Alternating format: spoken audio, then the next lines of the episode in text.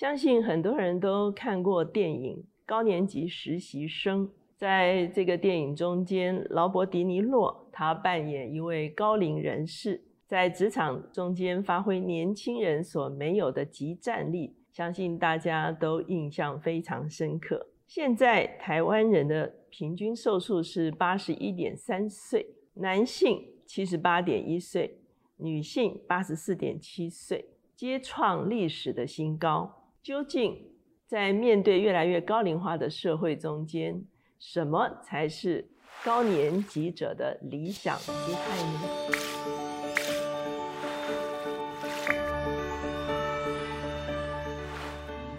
大家好，我是乔美伦老师，每两周一次在乔氏书房和大家见面。今天我们的单元是老书新读，今天我们所要介绍的这本书，书名就是《高年级的理想姿态》。我们知道日本很早就开始注意这个所谓高龄化社会的问题，所以今天这本书的作者和田秀树，他是一位日本的精神科医师，他自己毕业于东京大学的医学系，他不但是精神科医师，而且他也长期的成为老年医学的一个专科的医师。他现在是和田秀树身心诊所的院长。那他投身在老年医学三十五年，所以呢，等于是他用精神医学的专科来啊专注在老年医学的这一块，所以他的著作非常的多。他有这个七十岁死亡的人与八十岁硬朗的人这样的一本书，也就是说，为什么有的人七十岁已经垂老，可是有的人八十岁仍然硬朗哈？的一本探讨的书，他也有一本《八十岁之壁》，七十岁是老化的分歧点，成大事的人懂取舍啊，等等这些书。所以他不但谈很多关于老年医学的课题，而且他也谈到了很多人生的议题。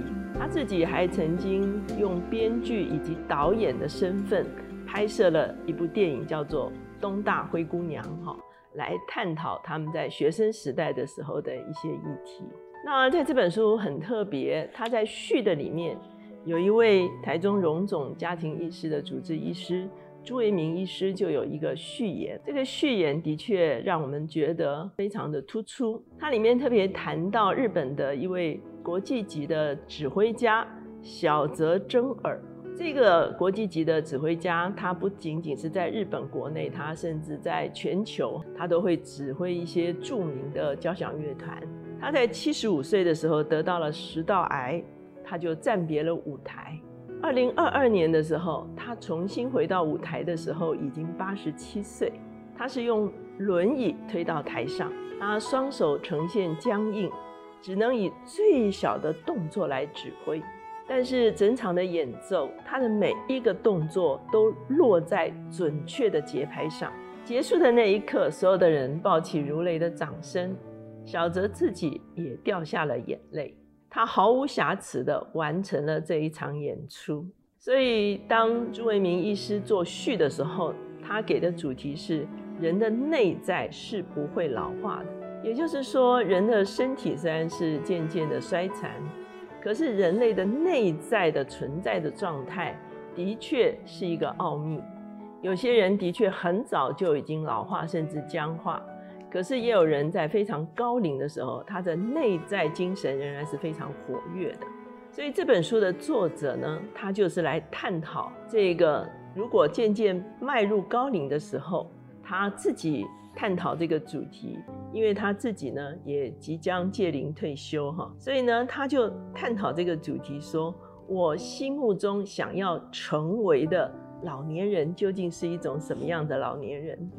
事实上，他看老年人看非常多，他三十五年都在服务这个老年医学，他诊治过六千多位老人，所以他自己心目中所向往的老年人是：第一个，当一个有品位的老年人；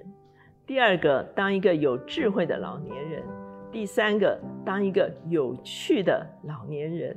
在他这么多年看许多的老年人的过程中间呢，他已经深深知道，金钱和地位不可能让一个老人成为幸福的老人。所以呢，他说很多时候老年人还在想还可以拥有什么。事实上，老年人应该思想的是要怎么样子的来生活。那他首先谈到还是啊这个高龄者比较关注的一个问题哈，就是抗老的问题哈。那我们会发现，其实不用等高龄哈，这个三四十岁其实就已经开始想办法逆龄，想办法抗老了哈。那他认为呢，抗老是 OK 的，你可以用很多的方式哈，无论呃养生，无论健身，你可以用非常多的方式来抗老。可是呢，也没有必要咬牙切齿的抗老到底哈。为什么呢？因为到一定年龄的时候呢，其实有些事情是没有办法逆转的。他特别用专业的角度指出来，人们能够自理的寿数是七十二到七十五岁，八十到八十五岁之前其实还能够行走自如。所以呢，每个人他的健康状况可能不同哈，所以照着不同的年龄、不同的健康情况，很重要的是要接受自己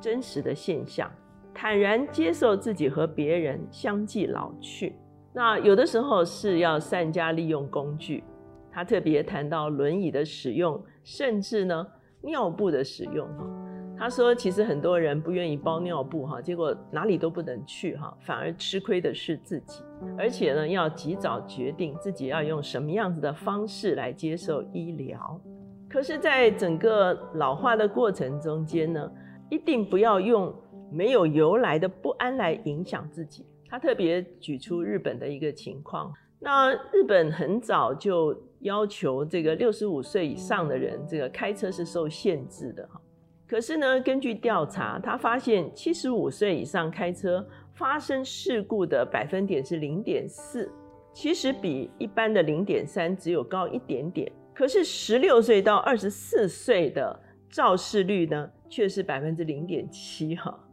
也就是说，老人虽然呃，开车比一般人稍微危险度高一点，可是比年轻人要安全很多了哈。当然，主要就是老年人比较谨慎，那年轻人比较呃可能冲撞性比较高一点。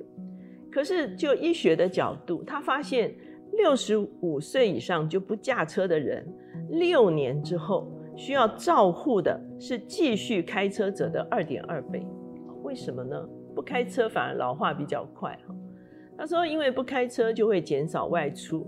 减少外出活动量减少，其实人衰老的比较快。所以六十五上继续开车呢，其实反而比较晚才需要照护哈。那六十五岁以上就不开车的人呢，其实更快的啊需要照护。所以呢，他常常认为这些其实都是多余的不安哈。所以其实呢，要消除一些不必要的不安，而是要思考。”如何与现况来共存？他也建议说，那有一天可能每个人都会剩下自己一个人，所以要及早的练习哈，即便家人还在，配偶还在，也需要开始练习如何自己一个人面对生活的一种生活的方式。他认为当个有趣的老人其实是非常重要的。他说，其实很多人知识渊博，可是却很无聊，所以呢，他认为。高学历呢，往往反而会让一个人僵化哈，以至于没有办法成为一个有趣的人。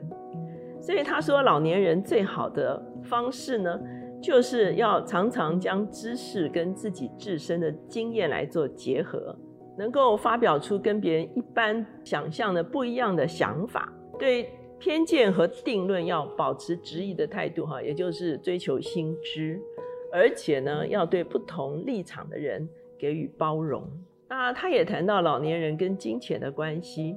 他说，上了年纪之后，就会发现金钱其实没有想象的可靠。其实老年人要怎么样来选择生活，而让周围的人觉得有安全感，其实是非常重要的。他也提到日本的一个现象，哈，主要就是很早日本就开始推动。让高龄者能够重新回到职场。那特别的是，啊，我们《天下》杂志在二月其实就有一篇报道，叫做“活用高年级生力军”。哈，这个高年级其实就是借用我们刚才所说的那个电影哈，高年级实习生这个概念哈。他说呢，其实呢，这样子的话会找回消失的一百万劳动力。在这本杂志中，他特别提到几个数字，主要就是台湾的这个退休平均年龄是非常低的，平均啊退休年龄是五十五岁哈。他说这么早退休，其实是会让台湾快速的消失百万以上的劳动力哈。那刚好现在又少子化。其实人力缺口已经是现在社会很严重的一个问题哈。比方说，在《天下》杂志中特别讲到荷兰哈，荷兰呢，他们二零零一年的时候，他们五十五到六十四岁的高年级生哈，参与在这个劳动里面呢，其实是非常低的，所以他们开始呢来修正他们很多的政策。那一直到二零二一年的时候，已经成长了。三十六个百分点哈，那他是怎么做的呢？第一个呢，他把鼓励提早退休改为鼓励老年就业，这是一个荷兰政府的政策。第二个呢，它将退休年龄跟平均寿命来挂钩，也就是说，平均寿命越高，退休年龄就随之增高哈，它有一个调整的一个比例，所以呢，这个也就是他们延后了退休的年龄。第三个呢，荷兰保障了工作时间跟地点的弹性。那在台湾呢，也有很多的公司、很多的企业哈，开始啊聘用高龄者。比方说，他在这个杂志中有报道，中华汽车的一些资深的这个高管哈，他们退休之后呢，重新被聘回来做顾问哈，这不是闲职的顾问哈。这个是有专业而且有给付薪资的这个顾问的这个职位。中钢呢，他们也聘任了非常多哦有极战力的，等于是资深的专业的主管哈，能够回流，能够跟年轻的这个同事们一起来管理这个流程哈，甚至给很多的建议。像餐饮的这个王品哈，和这个服装业的这个无印良品哈。他们也都用一些高龄者哈，那当然工作项目就不同，像搬重物哈，可能都是年轻人来搬重物哈。他们可能呢会预备一些做一些备餐哈，或者是备货的一些工作。可是呢，发现这些高龄者加入职场的时候，其实职场的关系会非常的和谐哈，因为这个高龄者他在人际关系上是非常成熟的哈。而且呢，有一些工作呢，因为有高龄者的参与，年轻的职工呢，他们反而可以去做别的事情哈，而且减少了非常多的劳动力。所以呢，我们会发现台湾现在也开始向高龄者重新就业啊，展现了一个友善的做法。所以和田秀夫在他的书中就会提到说，高龄者呢，其实上了年纪，他去工作不是为了金钱。其实有的时候是为了乐趣哈，或者是为了人际关系。事实上，啊，越高龄反而能够自由的选择自己想要的一种工作形态。藤田秀夫在书中也特别谈到说，一个人到了高龄的时候，如何成为一个出色的老人？他说，我们常常在比较年长的时候。可以从我想成为某某哈，年轻的时候常常会想象说我要成为什么样的人呢？我要达到什么样子的成就啊？可是呢，到了高龄的时候，反而可以转为说我想要这么做哈。也就是说，真正自己对生活或者是工作或者是啊人生的一个态度，反而可以有更大的尺度来做展现。